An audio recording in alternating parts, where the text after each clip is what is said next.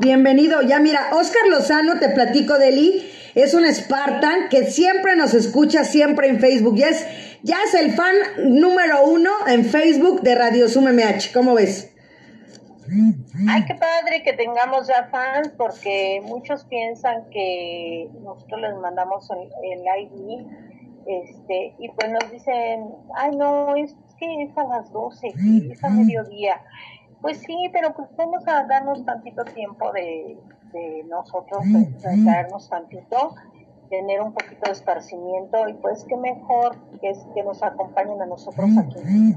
Así es. Y bueno, también Carlos Vergara está manda y mande mensajes. Saludos para buen Charlie. Fíjate que Carlos, eso, Oscar. Carlos, fíjate que es, eh, eres mi productor, fue mi productor. Déjame platicarte de él y de mi, de mi pasado. Ay, sí, de mi pasado de mi historial. Bueno, yo también fui la voz de, de, farmacias similares mucho tiempo y pues yo acudí a Televisa, al Canal 4 a grabar ahí y bueno, él era mi productor y también digo, para que él me escuche significa que está, ahí vamos, ¿eh? Para que nuestro productor nos esté oyendo, eso significa que es buen camino.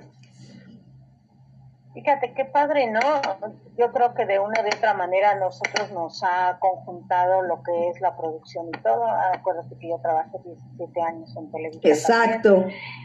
Entonces, eh, eh, dice por ahí que no hay coincidencias sino distancias, ¿no? Entonces yo creo que es parte de eso lo que nos ha llevado este gran aprendizaje. Claro. De estar aquí y pues antes yo estaba en bambalinas también, a mí nunca me había tocado hacer un programa, digo, eh, hacer un programa de estar al frente, o sea, siempre estuve atrás, siempre en la producción. Yo al revés, mi Deli. Exacto, pero es lo que te digo, afortunadamente pues nos va a tocar. Así es. Y ya estoy bien. Eh, ¿Te acuerdas que tenemos una sección que se llama Leyendas, mitos y algo más? Leyendas, mitos y algo más con Deli Rodríguez. ¿Les parece si empezamos por ahí la vez pasada? Pues empezamos con que íbamos a ver cómo se fundó nuestra gran México. Claro. Donde muchos pues este decimos que los españoles los vinieron a conquistar, muchos decimos que hay esa parte donde nosotros no admitimos que vinieron los españoles, ¿no? Yo les dije, aquí no se trata de eh, juzgar, ¿no? De juzgar, sino de platicar la historia verídica tal como fue, los escritos que tenemos, la investigación que se ha hecho y demás. No podemos, al menos yo no puedo decir, vámonos por este lado, vámonos por el otro. No, aquí lo que vamos a hacer es platicar de cómo fue fundado y que cada quien tome su criterio lo mejor. Luis Enrique, bienvenido. No, todas las preguntas que quieran ir haciendo también. ¿Y qué crees? Tenemos regalitos. ¡Ay! Atención, ¿eh? Porque hay regalitos. ¿Sí? ¿Hay jugos? Eh, no, no, no tenemos jugos. No tenemos jugos, pero tenemos en dónde poder vaciar el jugo. ¡Ay, ay, ay! ¡Ay, ay, ay! ¿Sí? Entonces, este, más que nada es eso. Entonces, vamos a empezar desde Hernán Cortés. Necesitamos nosotros conocer y viajar a ese tiempo donde está Hernán Cortés en España, para que todo el mundo sepamos realmente quién fue Hernán Cortés. Y se lo voy a decir. Hernán Cortés nace en los últimos años del siglo XV, en una familia hidalgo. ¿Qué era una familia hidalgo? Fíjate, hasta ahí, desde ahí, Bedeli, ahí tenemos hasta Hidalgo representando a la alcaldía. Exacto, hasta ahí tenemos a Hidalgo. Bueno, en aquel entonces se le llamaba a una familia Hidalgo, ¿sí? Eh, permítanme, Habla un poquito más fuerte, amiga, ¿eh? Tú grítame, grítame. ¿Se escuchan? ¿Ahí les grito? Sí. No importa que les grites, ¿me escuchan bien? Sí. Bueno, una familia Hidalgo era que era hijo de alguien, Sí, o sea, no nada más este, así como que Deli Rodríguez ya, no, no, no, no, yo soy hija de, de, fulanito de tal que es de una buena familia, ¿sí? Entonces, eso era la palabra hidalgo, hijos de algo, hijos de alguien que, que de una o de otra manera este, tiene una buena posición y es reconocido y, esto, y demás. ¿sí?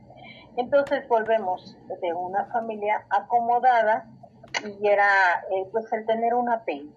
O sea, no nada más son Rodríguez o Rodríguez, no, no, o sea, es el Don Rodríguez, por decir algo. ¿sí?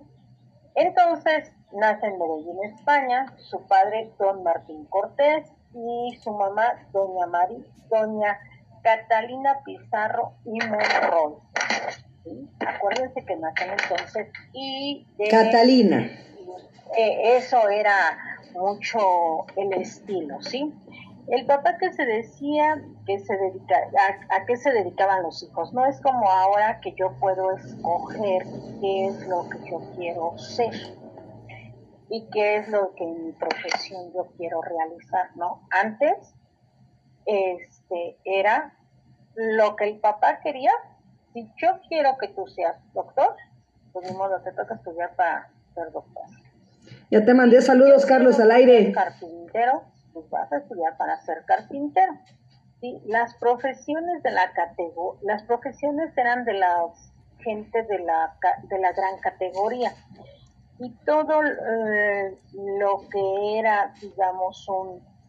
En aquel entonces no había lo que era un abogado, no había eh, lo que era un arquitecto, sino que se, tenían, pero sin la profesión en sí, pero ya eran reconocidos por la sociedad.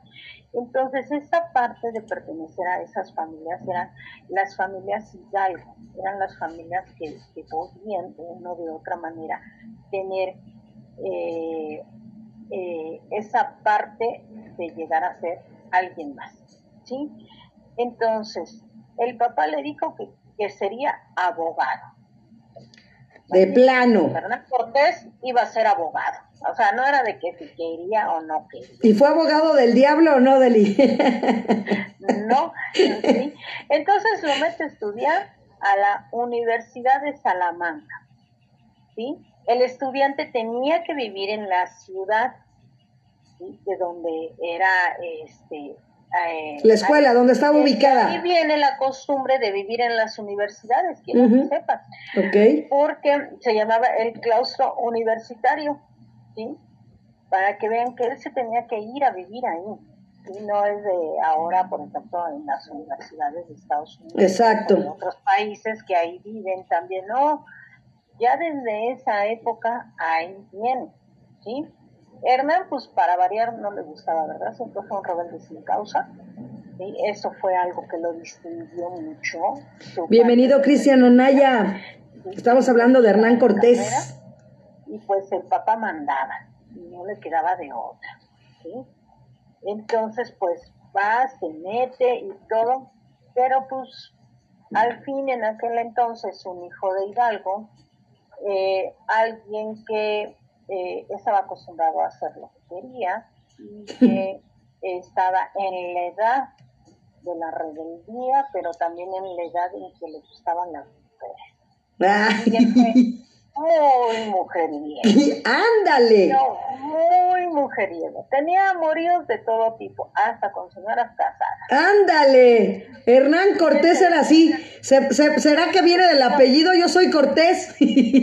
ah, ah, pues ahí tú dirás si eres muy hombreriega. No, porque él es con Z, yo soy con S. ok. Entonces, un día a Hernán se cae del balcón de una casa, de una casa llega el marido y casi se mata. ¡Ándale! lo cachan. ¿sí? Por andar de cornudo. Por no, por andar de coqueto. Te digo que le gustaban hasta las señoras casas. Por eso andaba de cornuda la señora.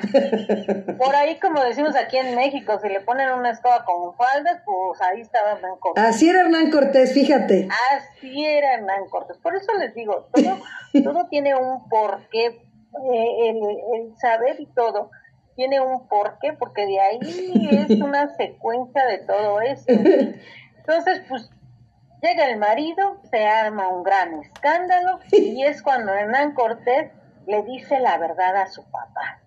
¿sí? Y pues de plano le dice que no le gusta la escuela, que no quiere ser abogado y que no está de acuerdo en lo que le dice. mi papá muy enojado. Imagínense ustedes, vamos. En esa época, regrésate a esa época. Exacto, eso es lo que a mí me gusta, el retroceder a la historia y poder imaginarnos esa, imaginarnos esa parte de aquel entonces, en el siglo XV, imagínate que tú le digas a tu papá que no estás de acuerdo con algo. Sí, ahorita, por ejemplo, nos acordamos de nuestros abuelitos o la educación que algunos papás nos dieron, que nada más nos volteaban a ver ya con la mirada decían, ya la regué. Ahora imagínense en aquella época, ¿sí? Entonces, pues el papá enfurecido lo desconoce. ¿Sí? Le dice, ah, sí, no quieres estudiar abogado, pues entonces ya no eres mi hijo. ¿sí? Lo deshereda, por así decirlo. Así, exactamente. Entonces, pues varias veces lo expulsan, él ya no llegaba a dormir, ¿sí? Eh, él tenía, bueno, don Martín, que era su papá, ¿sí? Eh, hablaba varias veces, porque lo expulsaron varias veces en la escuela, y hablaba él para que lo volvieran a admitir, porque lo que papá, el papá quería era que fuera abogado. Y pues Hernán Cortés, pues nomás nada. ¿Cómo sabemos de esto? Bien, hay unas cartas de relación con su papá, donde inclusive Hernán Cortés escribe que su papá lo corre de la casa. Entonces, para que ustedes se den una idea. Hernán Cortés definitivamente se retira de estar con su papá, porque acuérdense que su papá lo desconoce, y entonces retira de, estar con él en 1505 al 1506 más o menos, donde reinaba el regente, el rey Fernando de Aragón, ¿sí? En el trono eh, que heredó de su hija Juana de Aragón, vivía en Alemania, el rey Fernando. Entonces, este, pues Hernán Cortés dice, pues a mí no me gusta, yo soy más aventurero y parte hacia América, donde llega a Cuba. Entonces, este, llega él a Cuba, a la capital Santiago de aquel entonces, Cortés era conocido de Velázquez, ¿sí? Y lo, y lo acoge este Velázquez, o sea, mm, le da la bienvenida, como acuérdense que él era hijo de Hidalgo, su papá don Martín era muy conocido, entonces, entonces conocía a personas eh, más o menos de esa categoría. Entonces, cuando llega a Cuba, Velázquez pues lo acoge, todo y demás, y en aquel entonces le da un terreno para cultivar y hacer un negocio junto con los indios, que eran los encomenderos. Los encomenderos de aquel entonces era, eh, era los indios que no eran... Bienvenida Soledad Vargas.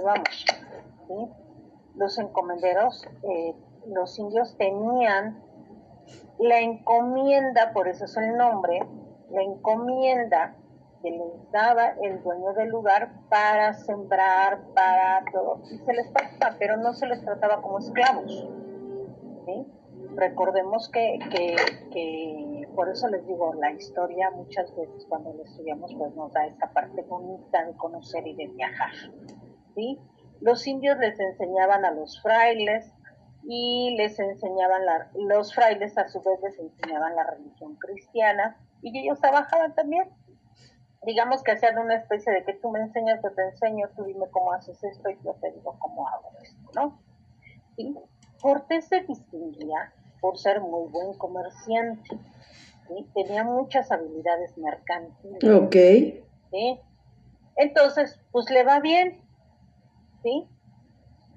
Casi todos los aventureros que llegaban ahí, ¿sí?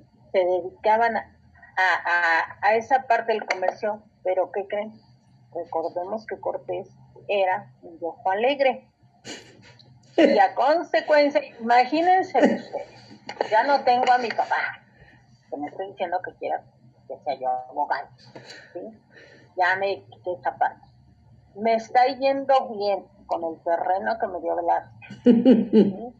Tengo dinerito. ¿Ustedes a qué creen que se puso a hacer? ¿Quién sabe? Pues a hacer fiestas y mujeres. Pues, ¿Cuál es el problema? Ya tengo lana, ya estoy libre de papá, aquí en, aquí en Cuba, ¿quién me va a estar criticando? No, hombre, y con la playa imagínate. No, pues. Y entonces se dedicó a las fiestas. A la pachanga. Todo a la pachanga. Entonces es por eso que todos los aventureros y todos los eh, que llegaban del extranjero, todos los encomenderos, se dedicaban a la fiesta. Es por eso que de ahí viene mucho la fiesta cubana. Mm. Porque para todo hacían fiesta. ¿sí? Que si fulanito de tal es su cumpleaños, aunque sea el martes, pues vamos a hacer fiesta. Ah, no, fue el mío hace el martes pasado. Exactamente. Exacto. O sea, que si ese, no se tenían que esperar ni al sábado ni al domingo. que- No, el día que es, No, no, el día que es. El- lo que necesitaban era el pretexto para una fiesta, ¿sí? Y pues Cortés, volvemos, lejos de Papito, lejos de España, con dinero aquí, soltero, pues ¿qué más? Entonces se empieza a dedicar mucho a lo que es la fiesta, ¿sí? Cortés también se dedica a hacer dinero, ¿sí? él empieza a hacer mucho dinero. Y el go- gobernador Velázquez, nombrado por el rey Fernando, ¿sí? Eh, le ayuda, le facilita el poder hacer dinero. ¿sí? En aquel entonces, los que eran esclavos eran los mulatos y los negros, ahí en Cuba. ¿sí? Y los demás, los cubanos, los citadinos, los indios, volvemos, estaban con los encomenderos. ¿sí? Sí, pero el gobernador Velázquez tenía una inquietud, porque enfrente de Cuba veía una isla. Y quería saber qué había en esta isla. Entonces, eh, pues él pensaba que, que, que había una isla que se llamaba Yucatán. Y les voy a decir por qué pensaba que se llamaba Yucatán. La palabra Yucatán viene, no se sabe exactamente de dónde.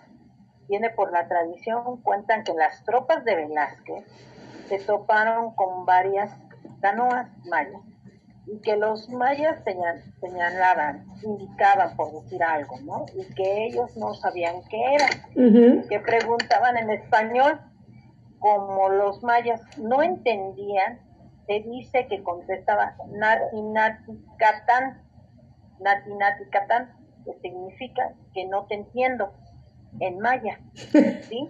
Y que ellos, como era a lo lejos, porque además les tenían miedo, o sea, no crean que llegaba la canoa y bajaba la y como ahí estaban los mayas, este, pues nomás les gritaban, ¿no? Que, que quién eran, y estos les gritaban Nati Nati Catán, Nati Nati Catán, ¿sí? que no entendían, pero a lo lejos ellos creían que les decían ¿Vamos a Yucatán. entrar al museo? Sí, está preguntándote Fati desde hace rato, quiere saber Fátima, ¿verdad Fati? Sí. A ver, dinos, Fátima. Bienvenida Fátima. Hola. bienvenida. si podemos, si vamos a entrar al museo. Ah, les voy a platicar del museo, nada más que acuérdate que tenemos esta sección que estamos haciendo eh, un poquitito y luego ya platicamos del museo. ¿Cuántos años tienes, Fátima? Diez. Ah, pues bienvenida. Aquí vas a aprender muchas Bienvenida, cosas, mi qué amor. Bueno que lo estás escuchando. Además, fíjate, vas a aprender aquí inclusive el por qué nos llamamos México y vas a aprender ahorita de Yucatán y todo. ¿Conoces Yucatán, Fátima? ¿Has ido a Mérida? No, Fíjate que yo tampoco lo conocía y hasta apenas el año pasado lo conocí y está increíblemente bello. Y fui a Progreso, que está como media hora, agarras un camioncito cuando llegas a Mérida y vas a la playa y está bien bonito el mar. Entonces vamos a aprender esa parte de Yucatán. ¿Cómo ves, Fátima? y Pues bienvenida, mi amor. Aquí quédate y no te despegues, ¿vale? sí, Gracias. esa era mi duda. Ahí está, aclarada, ya, ya te lo está diciendo, que aquí también en Facebook ya nos está escuchando también Carmela, bienvenida. Estamos hablando ahorita de Hernán Cortés y luego nos vamos con el Museo Jumex. Continúa, Deli. Gracias. Gracias, Fátima. Eh, cierren sus micrófonos, por favor. Entonces, pues los españoles empezaron a conocer como la Isla Grande, como Yucatán, que viene de Natinacatán, recordemos en maya, que quiere decir no te entiendo, ¿sí? Entonces, de ahí, eh, ¿qué es lo que llega a pasar? Que hacia abajo estaba Panamá y todo, y España sobre todo, en aquellos años, acuérdense que estaba en guerra con los árabes, y pues apenas estaban por en enero de 1492, los españoles tenían los apellidos, eh, los, los, los apellidos como Cortés eran los de primero, Claro. eran los que viajaban para acá, ¿sí? Claro, eh, eso quiere decir que la, la amiguita Cortés, este, miren ahora en diciembre, pues, ¿Verdad, Laurita Cortés, que somos así? Claro, porque pues es Cortés, es Cortés. Bien, entonces, dos minutitos más vamos a platicar para dejar esa parte y entremos al museo. Sí. Velázquez le había visto esa isla grande de Yucatán y quería quedar bien con el rey Fernando, ¿sí? Entonces, pues que dijo, pues hay que ir a ver qué hay, ¿no? Esto y lo otro, manda unas, unas personas, esas personas pues ya le dicen, hay unas, hay otros ahí que nos están gritando quién sabe qué cosa, creo que nos dicen que ahí se llama Yucatán, ¿verdad? Pero pues quién sabe qué nos gritarán y nos hacen señas y nos dieron miedo y no bajamos. ¿sí? Para esto pasa un año y en ese año Cortés pues sigue teniendo dinero, siguen fiestas, siguen mujeres y todo, ¿sí? Pero eh, pues él realmente lo que quería era que Velázquez lo tomara en cuenta y que, y que de una o de otra manera pues lo mandara a la isla grande a ver qué había porque él dijo pues si es nueva yo allá voy a hacer más dinerito va a haber más mu- diferentes ya de las que hay aquí que ya conozco muchas y este y pues él se la pasa mucho tiempo eh, pensando en que Velázquez pues lo puede mandar eh, Bienvenido, Cristian Simet. Siempre es un gusto que estés aquí conmigo, te lo agradezco. Velázquez manda una primera expedición oficial para ver qué había enfrente. Sí, a la que se lo encomienda a un amigo de él llamado don Francisco Hernández de Córdoba, con seis barcos y más o menos 200 hombres. O sea, y entonces Cortés se queda, yo qué, ¿verdad? O sea, yo que estoy aquí, que quiero ir y todo, no me tomas en cuenta, Mi bombón, bienvenida, Maraur. pues ya mandas al otro. Sí, Cortés pues se enoja mucho, pero les digo, Cortés era muy inteligente. Al mismo tiempo que se enoja, eh, él sigue eh, acercándose más a Velázquez para ver cómo hacerle lo mande, ¿sí? Entonces, eh, cuando estas personas que van de don Francisco Hernández de Córdoba pues eh, no se quieren bajar y tratan de rodear porque pensaban que era una isla. Entonces, pues ellos eh, dijeron, pues allá nos están esperando que saquen nos gritan, ¿verdad? Nos gritan a Yucatán, que es Yucatán, eso es lo que nosotros escuchamos. Y pues como quién sabe cómo nos vayan a tratar, mejor le vamos a rodear a la isla. Ellos recordemos que pensaban que era una isla no que no, no volvemos, ellos venían para sacar comercio, no venían a conquistar, ¿sí? Porque existía en el momento que Colón descubrió América, la reina Isabel hizo una serie de leyes, entre ellas una ley era el derecho a la conquista y que solamente el rey quien había quien, quien era el que podía ordenar una conquista el gobernador Velázquez solo podía ordenar una exploración, pero no una conquista. Por encimita. Sí, tenía que ser una orden del rey, si no, no era conquista. Eso, a, a eso se, eh, eh, por eso yo les dije, Hernán Cortés no vino a conquistar. Hernán Cortés vino a explorar. Bueno, sí vino a conquistar a las mujeres. Ah, no, sí. Eh, eso sí. eso sí. Creo que, creo que de ahí muchos hombres agarraron el ejemplo y, este, y demás.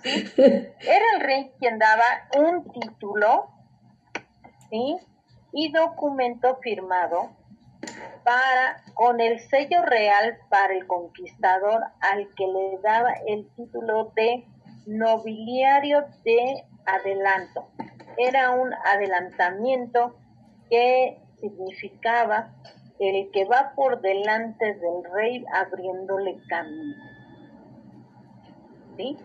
Eso era o lo de una conquista.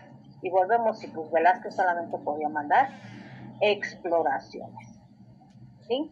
Y nos vamos a quedar aquí, ¿les parece bien en la primera exploración? Sí. Para que eh, después hablemos ya, acuérdense que Cortés todavía está en Cuba, ¿sí? Él sigue luchando ahí con Velázquez, que lo tome en cuenta, pero se sigue divirtiendo con mujeres en las fiestas y demás. Y eh, lo vamos a dejar aquí para que este jueves, no, al otro jueves. ¿Sabes cómo le voy a poner, Deli? Entonces. La museonovela. es que es muy bonito, lo apasiona uno ya cuando va uno sabiendo y, y, dice uno, bueno, entonces, este, pues muchos hombres mexicanos de ahí sabemos que vienen eh, la parte que les gusta mucho a las mujeres, y aparte, pues en Cuba ya sabemos por qué hay muchas fiestas y por qué los cubanos son tan alegres, ¿verdad? También se lo deben a, esa parte de los españoles, de que llegaron Cortés. Pues fue una mezcla entre españoles, cubanos y mexicanos. Imagínate, no, acuérdate que todavía no había mexicanos. Bueno, todavía no éramos mexicanos. Frente y no sabían de los mayas esa parte. Entonces nada más tenían ahí lo que era los españoles que habían llegado a ser comerciantes, a ser encomenderos, ¿sí? Con los cubanos. Entonces eh, se juntan con los cubanos, que por son de tierra caliente, les gusta la fiesta, y se juntan los españoles, y oigan, de dónde sacamos también nosotros los fiesteros, ya sabemos de dónde sacamos esa parte de fiesteros, los españoles los devolvemos, son igualitos, ¿no? De fiesteros. ¿Sí? Entonces, le vamos a dejar hasta ahí, si tienen alguna pregunta, la vamos a dejar al final, ¿sí? Para que ustedes vayan conociendo algo realmente cómo fue la historia de la fundación de México. ¿sí? Y por eso yo digo siempre que Hernán Cortés nos vino a alguien la vez pasada dijo, y yo creo que fue muy bien lo que dijo, más bien, México conquistó a Hernán Cortés. Yo me quedo con eso. Donde México conquistó a Hernán Cortés, tan lo conquistó que sus restos están aquí en la Ciudad de México. Así es. Aquí les voy a decir dónde están. Cuando pase todo esto puedan ustedes ir y verificar dónde están los restos de Hernán Cortés, cómo sabemos que sí son los de él todo y demás después de todos los revuelos que se hicieron. Perfecto. México conquistar Pues también Ricardo Colín Hernández, como siempre, aquí acompañándonos. Bienvenido, Richard.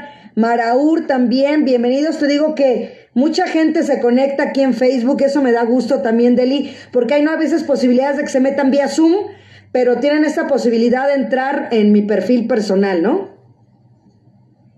Di- diles a los amiguitos, a- bueno, a todos los que nos están escuchando, cómo le pueden hacer para entrar.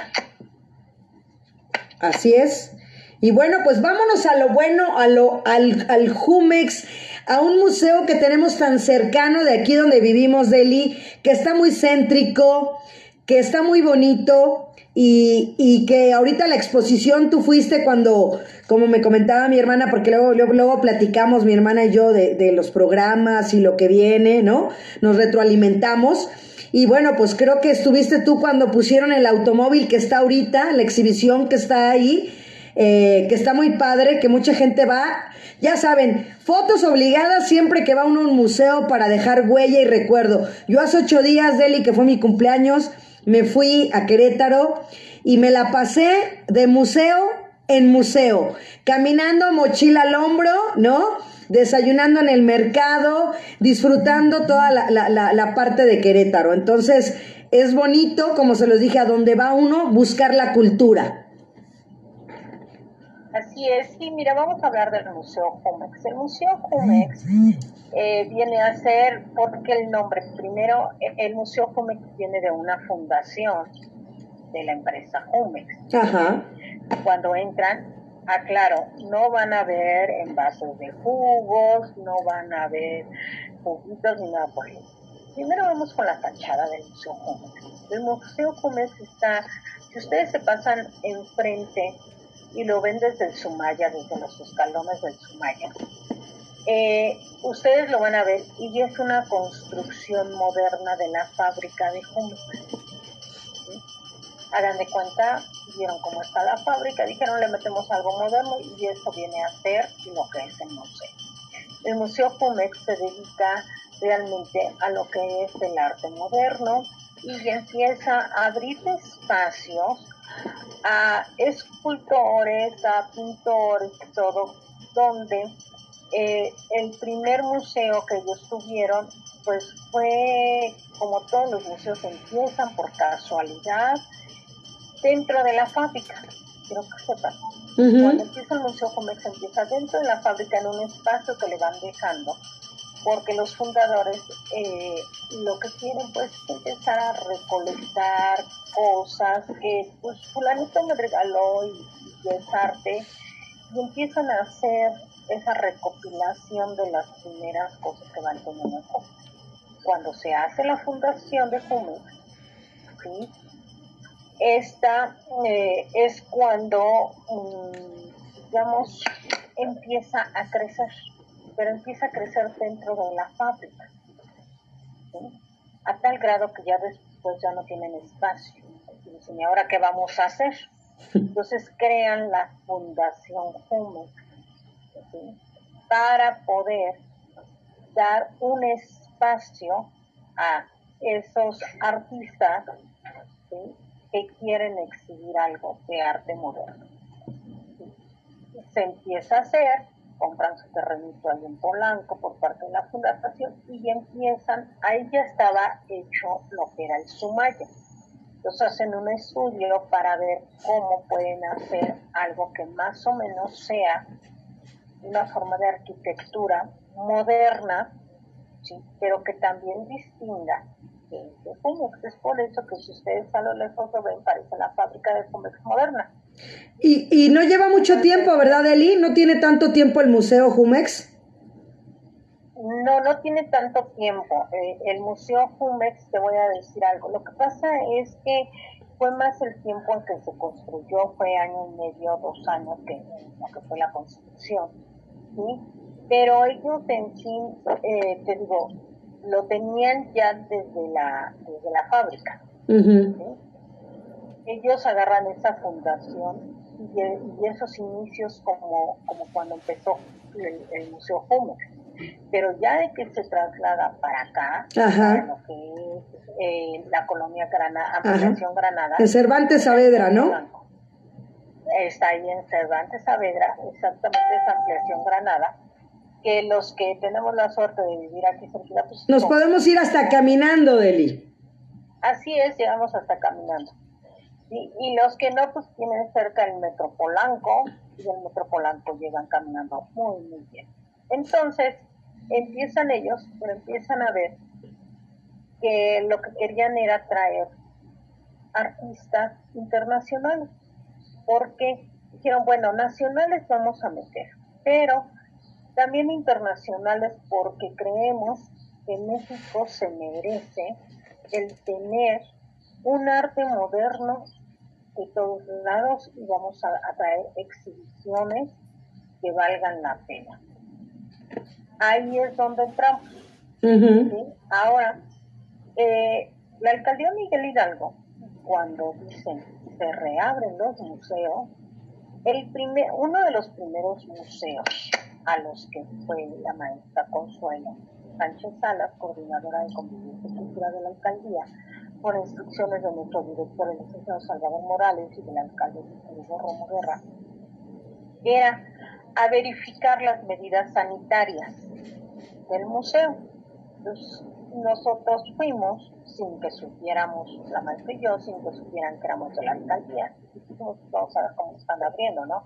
A ver si cumplen con las medidas, porque como dice la maestra, una cosa es cuando saben que va a venir la autoridad. Claro. como que es como cuando sabemos que va a llegar la mamá, ¿verdad? la, visita a la casa, hay que limpiar. ¿Sí? Pero todo está limpiecito, ¿a poco no? y entonces, pues aquí se trató de que fue el primer museo que visitamos la mesa Consuelo y yo, sin avisarles de sorpresa le cayeron. Saludos al escultor Gustavo Nex que nos está escuchando también. Y, llegaron de sorpresa, Deli. Que llegamos de sorpresa. Y la sorpresa nos la llevamos ella y yo. Porque dijimos, pues vamos a tomar fotos, ¿no? De que tiene su todo de que esto. Y que nos van diciendo que por qué estábamos tomando fotos pues la mesa Consuelo ya se presentó, en eso pues subieron las autoridades, ¿verdad? Subieron y ya aquí estamos, no hay problema.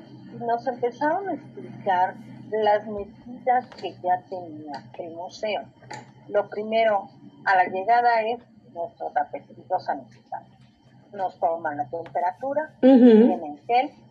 Los custodios del museo tienen su careta y tienen cubrebocas. Ok todos tienen que tener su cubrebocas, hay señalamientos para entrar en el piso de sana distancia, ¿sí? Y para entrar al museo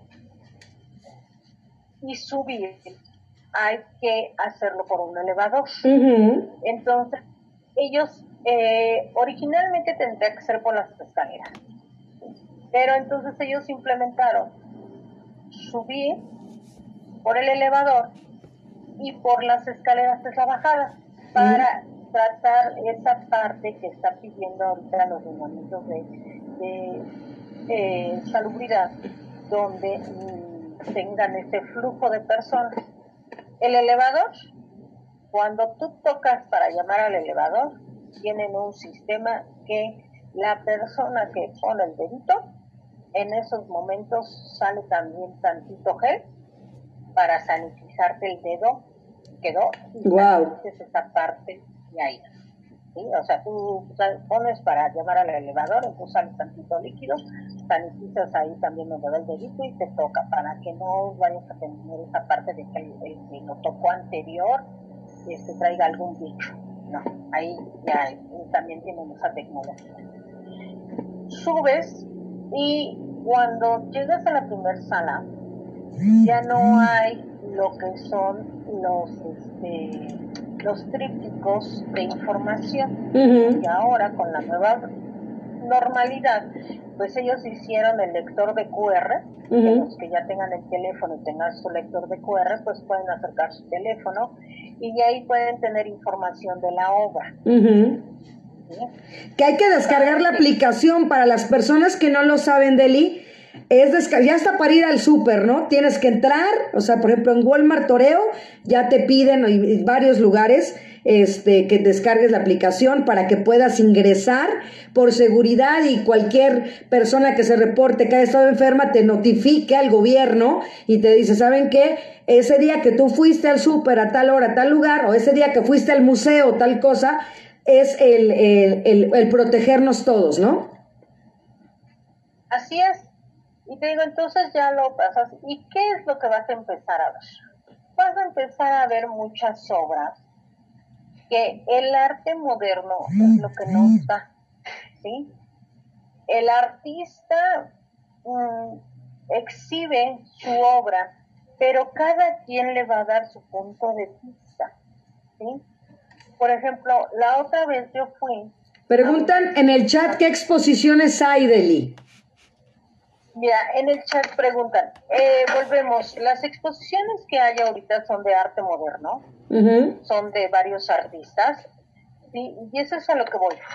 Son de artistas que te dejan volar la imaginación, porque tú vas a ver una silla en una posición y ya ver la silla, qué es lo que te qué sensación te da, qué interpretación tú le das a la silla, porque tú dices, no, yo tengo la silla igual en mi casa, sí, pero esta está colocada de una manera. Claro. Y, está de diferente. Hay unos, yo les puse los hombres arañas, porque entras y al lado izquierdo al fondo, en la primera sala que visitas, hay unos hombres en la pared y hay unas telarañas, y yo les puse ah, pues los hombres arañas, ¿verdad? ¿Sí? Y cuando, te, cuando tú te acercas, y ves con el QR lo que quieres, lo que te, ahora sí que lo que te quiso decir el artista, pues yo nada que ver, ¿verdad? Con el mentado hombre araña, ¿sí? Eh, eh, lo que quiere decir él es que el arte no, no necesariamente tiene que estar en el piso o enfrente, sino que se puede elevar y puede estar en todos lados, en el techo y demás. ¿Sí? Entonces, eso es lo bonito del arte, cada, cada quien lo interpreta. el significado que la sensación que nos van dando sí hay otros paneles donde eh, cuando ustedes los visiten hay envolturas. Una obra hecha con puras envolturas donde a mí lo primero que dije yo cuánto tiempo se llevaron a encontrar las envolturas o sea, no me vino a la cabeza otra cosa. ¿De qué tipo de envoltura estamos hablando, Deli? ¿De todas? Estamos hablando de envolturas entre papitas y, de estos pastelitos larguitos de un animalito que decía, recuérdame. Ah, ok, sí me acuerdo. ok, y de, de esas envolturas, ¿sí? Donde hicieron todo lo que fue una obra de puras envolturas. ¿Sí? y donde ahí el artista lo que quiere decir es que no necesitas tener mucho presupuesto, no necesitas tener muchas cosas, no necesitas tener grandes este, habilidades si quieres para crear. Con lo que tienes, con lo que tienes puedes crear. Pues no te acuerdas lo que nos decía Mariana Pulido, la, la chica que que entrevistamos, que ella coleccionaba todas las cajas de cereal y todo en su cuarto, tenía ahí como un basurero aparentemente, por así decirlo, y que sus papás le permitían tener toda esa clase de material y con eso ella empezó desde pequeña, ¿no? Y así cuántos más, ¿no? Exactamente, entonces ahí es lo que ese artista es lo que te quiere decir, que, que todo el mundo podemos hacer arte, ¿sí? Y hay otro panel que para la eh, es Perlita, la que nos estaba escuchando hace rato, no me acuerdo cómo. Fátima, Fati. La niña que, Fati. Eh, no necesariamente necesitamos eh, grandes de edad, ni necesitamos tener mucho. Porque acuérdate que también cuando estuvimos en la galería Kunamasuto, tenían unos papeles, que estos papel ilustración, que es como cartulina grande, donde hay, tienen arte. Yo les decía, ¿qué es lo que podemos hacer con los hijos? Pues pórrale las paredes, yo lo aprendí, yo, yo lo aprendí, se lo pasé a mi hija, ¿verdad? O sea, pórrale la pared a la nieta y en lugar de que te raye la pared, tú le pones tu pliego y ahí píntale, y ya cuando veamos que va a terminar la pinturita, pues te pongo otro papelito, ¿no? Prefiero ponerte el papel que... Pero que se expresen, que quieran hacer un dibujo, que si quieren hacer flores, que si quieren hacer casas, lo que sea, hay que lo plasmen. Todo, no limitarlos, siempre permitirlos que lo hagan. ¿Sí? Entonces también tienen una parte que, que, yo siempre que veo esos papelitos me remota así como que, que como que regresaron a su infancia la artista y para mí como que diciendo este, miren esto es lo que podemos hacer en una cartulina en un papel de ilustración y aquí está lo que yo lo que yo puedo hacer no entonces este siempre que veo un papel así en, un museo es lo que a mí me transmite. Oye, Deli, ¿y hay exposiciones permanentes y hay itinerantes o cómo está la cosa? No, no hay exposiciones permanentes. Siempre ellos están cambiando sus exposiciones. Siempre va eh, sobre el arte moderno. Ahorita con lo de la pandemia, ellos lo están haciendo gratuito. ¿Sí? Entonces ustedes lo pueden visitar y les voy a dar otro punto cuando estén, nos subimos hasta el tercer piso. En el segundo piso hay un panel donde ustedes pueden entrar y quiero que sepan que pueden ustedes ahí grabarse porque ahí es donde ellos graban todo lo que tienen en internet. Tienen ya digamos, tienen un set chiquito. Es su foro. Montado. No, no es un foro, es, es una salita, nada más donde tienen un set, Y donde tú puedes ir y ahí puedes tomarte la foto y todo, pero tú esa la vas a ver en internet porque es donde ellos cuando quieren hacer alguna cápsula o algo atrás Ok. Sales de esa salita y ya hay una terraza. Ahí en la terraza quiero que sepan que la foto obligada, como dice Martita, es la foto de Sumaya. Porque de, de, los, de un lado se ven todo el esplendor del Museo Sumaya. Completito. Precioso, completito. Y sin que te tapen los árboles, porque luego te tapan los árboles de ahí enfrente para tomarte la foto y salga completa. Entonces, desde ahí, desde la terraza, yo ya tengo mi foto. Que es el segundo piso, ¿no? Ese es en el segundo piso, la terraza. Sí, es el segundo piso. Hay dos, hagan de cuenta que hace una L en la terraza, de los dos lados, de un lado de la, de la primera parte, se ve el Museo Sumaya a la izquierda, caminas a la otra parte y a la izquierda está el Museo Sumaya y también está la Plaza Casa, ¿sí?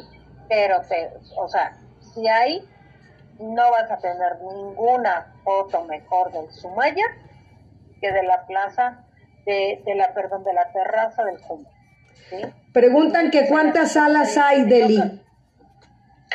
¿Mande? Preguntan en el chat cuántas salas hay o cuántos pisos hay, las dos cosas.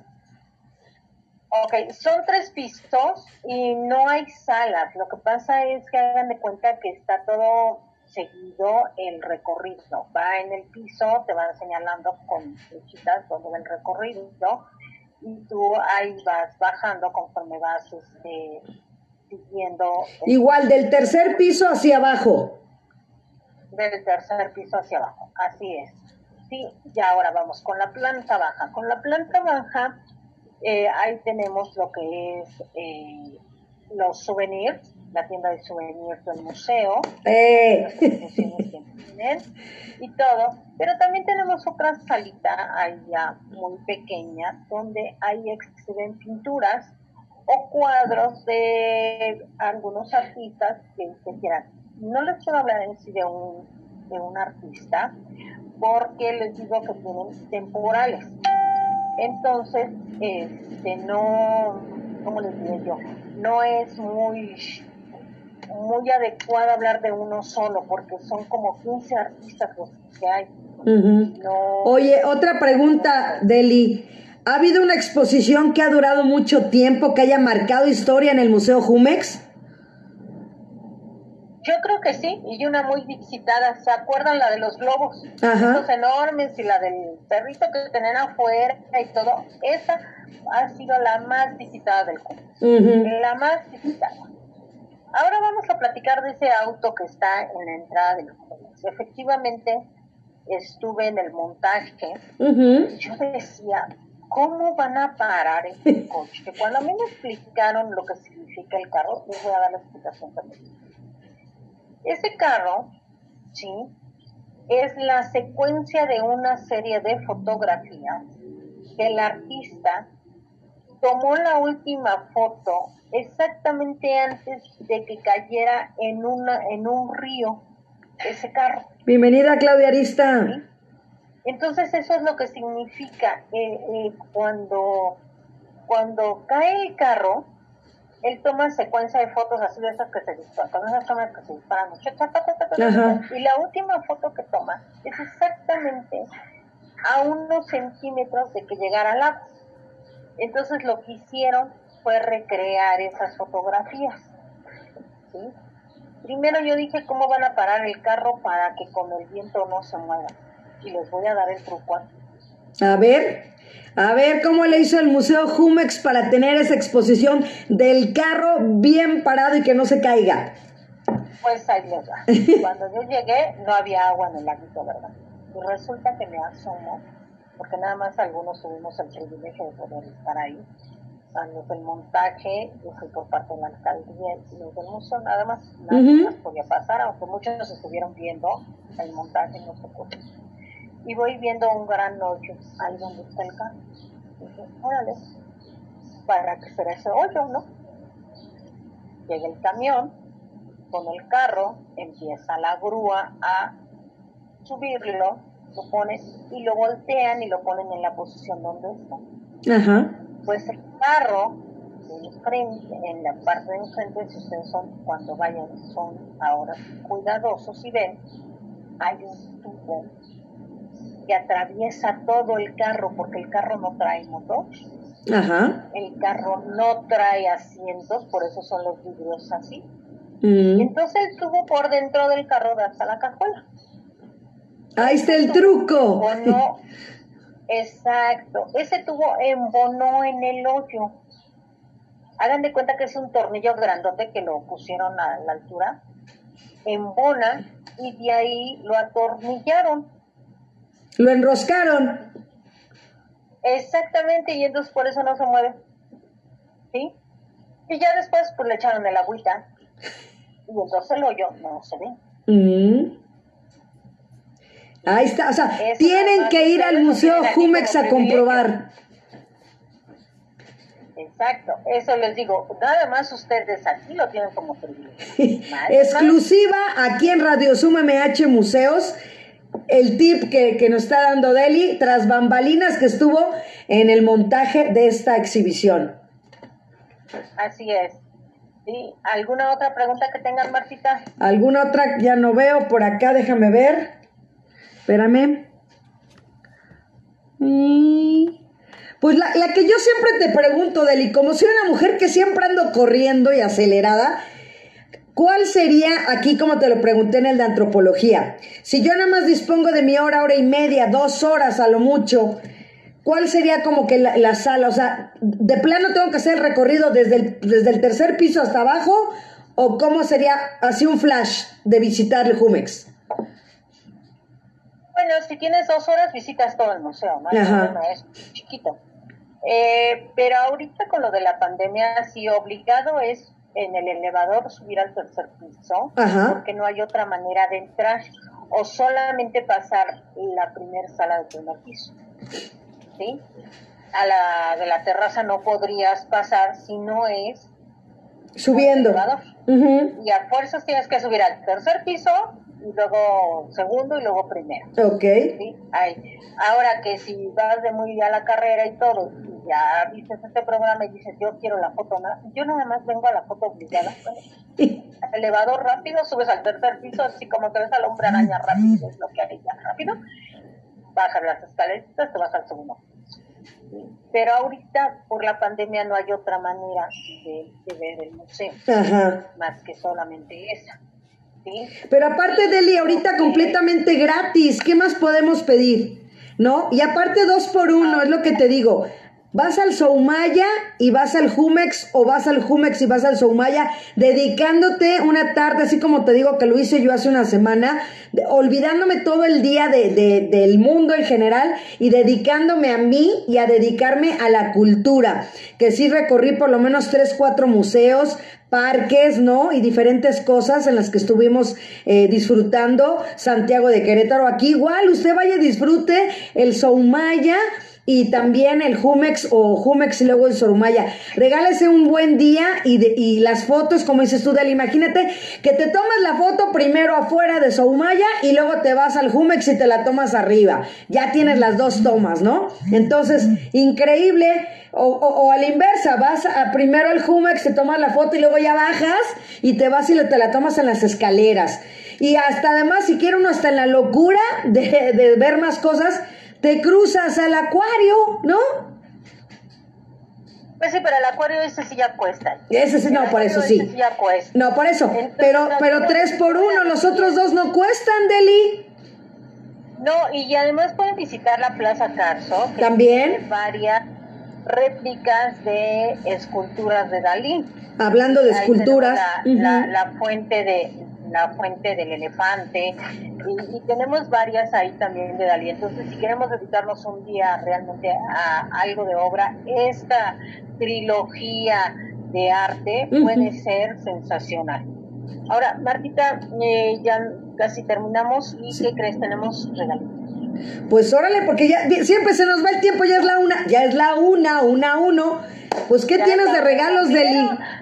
Primero- dales el correo Sí, donde tienen primero que nada- para A ver, todos, y los de Facebook también, si me están escuchando, se vale también, porque lo están escuchando. Es radio zoom mh arroba hotmail.com, súper sencillo. Radio Z O O M, ¿no? MH de Miguel Hidalgo, arroba hotmail.com. Ese es donde van a tener que mandar la respuesta para los regalos del día de hoy. Ok, fíjense bien. Tenemos, em- empezamos el diciembre más bonito, no es porque yo cumpla años en diciembre, pero es el diciembre Faltan, te faltan 29 días. Me faltan 29 días para, para mi cumpleaños, exacto. Este, y como es el mes más bonito y todo el mundo lo festejamos, hasta los que dicen que son Grinch les toca festejar en diciembre, aunque digan que no. Entonces, tenemos tacitas navideñas. Guau, yo no puedo participar. No, no puedes participar. Hay un jojojo. Tenemos tacitas navideñas. Tenemos ocho tacitas navideñas, sí, para regalar. Tenemos Radio Zoom, mh, arroba hotmail.com. Anótelo y empiezan a escribir, Miren, tenemos bolsitas. que están buenísimas. Museo Jumex.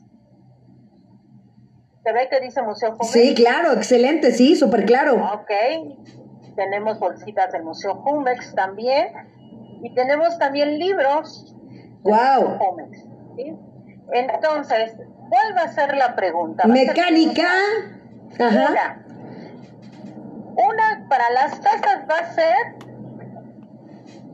¿qué profesión obligaba a su papá a, a estudiar Hernán Cortés? Eso, me late. Ahorita voy a escribir yo. Yo la dije muchas veces. Sí, Yo la dije muchas veces. ajá. Para las bolsitas y los libros de Jumex va a ser el Museo Jumex, eh, la estructura eh, que simula.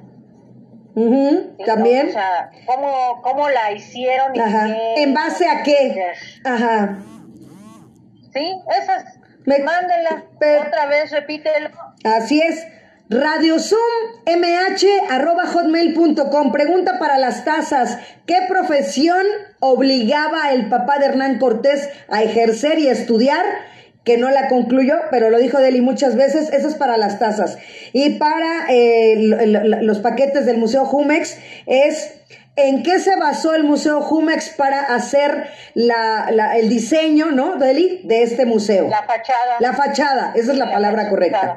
Así es. Entonces, radiosumemh.hotmail.com, escriban de volada para que de verdad se van las cosas rapidísimo. Y ya saben que las entregamos, ¿verdad, Eli? Los lunes de 10 a 11 de la mañana a las afueras del el Faro del Saber Ecológico que se encuentra en un costado de Walmart Toreo, al ladito de nuestro deportivo de la alcaldía, el Gran Libertador. ¿Alguna duda? Así es. Fátima, ¿vas a participar? Fátima, ¿vas a participar?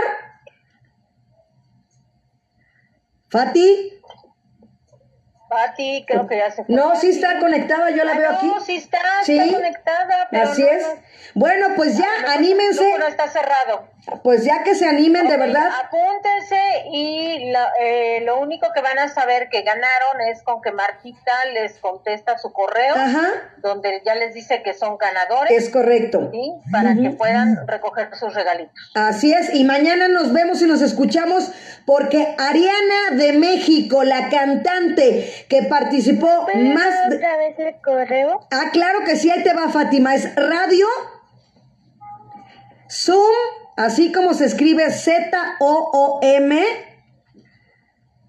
M-H, Radio Zoom MH, arroba hotmail.com.